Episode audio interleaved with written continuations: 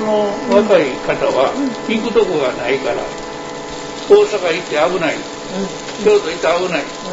奈良やったら田舎やから大丈夫やろっつって結構奈良へ来てはる人多い。そうなんですね。あの特にちょっと雨降ってきたらね、うん。あのアーケードのあるとこへこう集中して入ってきはるから。なるほど。うん。あだからあのかえって前よりも人通りは増えた、へー。売り上げは上がらんけど人通りは増えたっていう感じーが。まあ緊急事態宣言も大阪京都が出て、まあ、奈良はねまだ出てないとかもあるし。うん。ただでやろなあの、うん。ホテルなんかのうん。宿泊者は少ないと思う日帰りで行けるとこで、そうですね。えーあの田舎で、うん。あの安全、比較的安全なとこ言ったら奈良やっていうふうにしてくるん違うかな。なるほどなるほどそんな感じやな。うーん。外国人の方がすごかった時って、うん。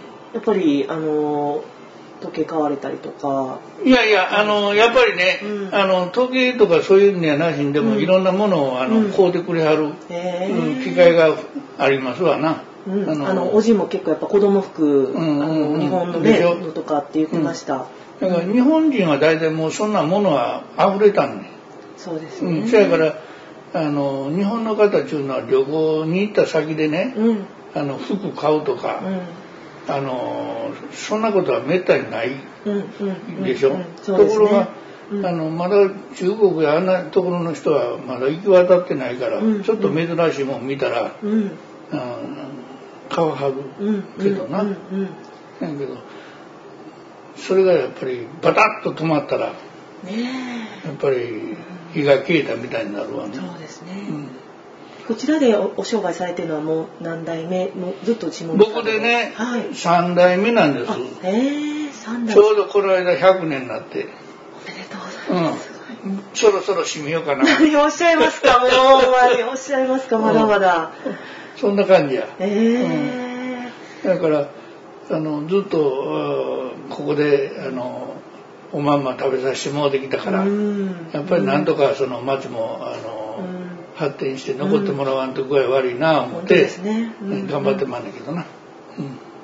私ももう本当そこのね、店で小さい頃はずっとおじいちゃんおばあちゃんに育ててもらって、うん。すごく愛着のある場所なので、うん。何かねいい形でそれ続いていはきたいな。下三方なんかは、うん。あの30軒ぐらいしか商店あのあ商店ないんですけどせやのにあの文字殿とかに肩並べてアーケード作ってね。いつ作られたんですか？下三方のアーケードはね、うんうん。あんた小さい時にもあったと思うんだけど。そうですね。はい。あった記憶が東京オリンピックの時にああの作ったの。あへえで奈良で一番最初にできたのが文字殿なのあ商店街として最初にできたのがアーケードが。アーケードができたのがもちろん、うん僕の小学校5年ぐらいの時やったかな。そうですか、うん。知らなかったその時に、うん。えー下三方もうん。文字殿さんと一緒に、あの文字殿商友会という一つのあの地域やったんですあの橋本町、うん。持ち殿町、光明院、下三方、うん。これが持ち殿商友会という一つのグループやったんだけども、アーケードを作る時に、うん。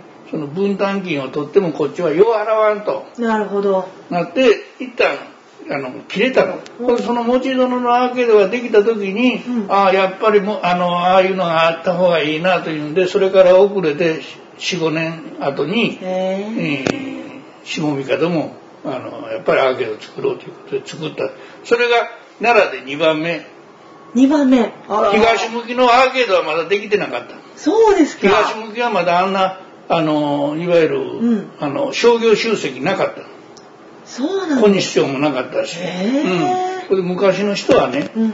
あの歩くのなんとも思ってへんから、うんうんうん。JR で降りて、うん。JR 奈良駅で降りて、うん。でもう一度ずーっとこう来て、それで、えー、ガンディ南市で飲んで帰る遊んで帰る、うん。であのーまたあの遊郭が木辻にもあったからえっ、と木辻の方に羊の方にもあったんですね、うんうんうんあのそういう遊郭とかはい。飲み屋街があったから、うんうん。うんそっちの方へ歩いて行ってなるほど。ここらでかんざし買うたり何やか買うてなるほど。そのそこで遊びに行ってそこから京橋へ帰る京京バテに帰るんですか、京バテまで歩いて帰って京バテから木津へ帰るという。なるほど。そういうふうなちょうどこう回遊性があったわけや。へえ面白い、今でこそそんなそんだけ遠いとこよう歩くんけど 昔の人は歩くのなへとも思ってないから。そうですね。だからこっちから来はった人は反対に JR 行く。とかして、うん。要するに、うん。そういう回遊性のある、んその町の中やって、うん。それから京京バテかでものすごいあのいわゆる材木とかあの海産物の問屋が今でも残ってます残ねってるやろ、うん。その跡が、うん。残ってます。だからそんだけそういうあの発展してた場所。うん発展してた場所。やねそれがさっき言ったようにその重経済の重心移動がするっていうのはそういうなるほどななるほど。よくわかりました、ううん。んほんでまあそんなとこやったんや。あーその中に帯屋さんとかがきっとそうそうあったってそう、こここらで小物買うてね。うんうんねで、女の人にちょっとあの、帯とか土産言うてうん。渡すというふうな、なかなかこの辺では人形ってたとこやった。えー文化がすごく集まってた場所だったんですね。そうちの店も昔は呉服やったっていうふうに聞いてます。うんうんうん。私の、えー、と曽父曽祖父の代で、うんうんシャツ屋みたいな感じになって、うん。私の祖父の代で子供服に変えたっていうふうに聞いてるので、うん。ずっとそういう昔は呉で服屋、あもう呉服屋がもうメインやな。そういうことですよね。うん、今のうちの向かいのそこの、うん。あのパチンコ屋やったやろ、はいそこの、うん。あの呉服屋やってそうですか。うちの私もパチンコの時しか知らないので。その呉服屋の蔵が蔵やあ なるほど。そこの一角が大き知らなかったですうんね。でうちもむここも昔は呉服屋さんやったらしい。あ、そうなんですうん、ね。ほんであの下三門にも呉服屋さんが45軒あありましたわ。わ。うん、今残ってるのを言うたらそこのあの小野さん言うんうんうん。あの前掛け売ってあるやろ？はいはい。あこもごあの呉服関係やった。ああ、なるほど。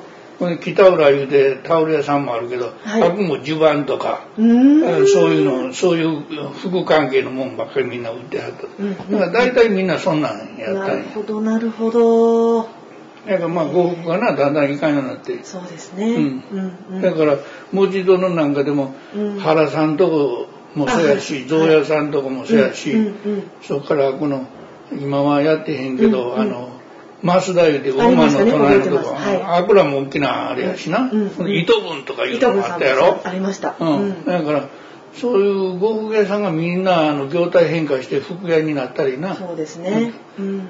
またもう今度はあの丸中とか二両さんとか紳士服のとこは今度はもう赤いようになって腹も赤いようになってそうですなね。んかあの物販がやっぱりちょっと弱なってるなネットネッがトがありますからね、今。弱なってってなそうなんですよ。ううんん。なんか我々ネットが始まった時でもねうん。そんな対面販売してちゃんと袖合うかどうかして着るのが服やのにそんなもん絶対に入らんでというふうに思ってたけども、本当に。あの今はそういうのに抵抗のねね行くっていうのはね時代が変わってきたんやろな。そうですね。でも花町がこう、まあ、赤線廃止とかで多分衰退したのも一つあるんですかね、理由。そうそうそうそうもちろんそうや。うん。僕のあれは高校くらいの時やってるかな。うんうん。あ、そうあですか。の亡くなったのが正式に亡くなったのかな。うんうんうんうんだからそれまではその、うんあの飲み屋街がその、うん。うん。あっちもうんこっちの、うん。あ南市にもあるということでね、うんうんうん。結構あの賑わってたいうえことだけどな。あの南市に飲み屋さんしばらく残ってたでしょ。残ってます。今もなんかちょっとね。もう今もう少ない。昔はもっと。もっとあったんですか？うんやっぱり市役所があったから。市役所って前市役所今あの図書館のとこにあって知らんか？そうか。あんた知らんの？あれ？ああそうか。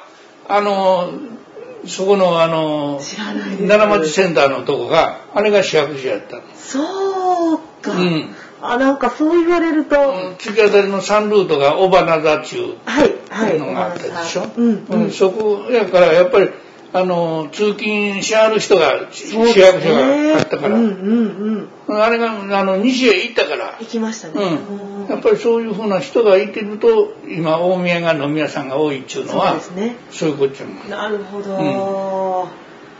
だからやっぱり経済のねうん。町の経あのなんちゅうかそういう商業の商業重心っていうのはね、うん。変わっていくね、そのまあ駅ができるとか市役所が移動するとかうん。そういったことでもすごい移動していくんですね。だからそれに対して、うん。あのーフットワークを軽くして、そこへこう移動して商売するという方法もあるけど、うん。あのー今はうん。あのネットの時代やけど昔はね、うん。僕らの時代は石の上にも3年ついて、あの一生懸命頑張って、うん。あのなんとかすると、うん一生懸命したのに今度はあの市役所ピュッと向こう行ったと。いうことで、うん。そういうあのうまくいかん人場合もあるけど、それと同じようにね、うん。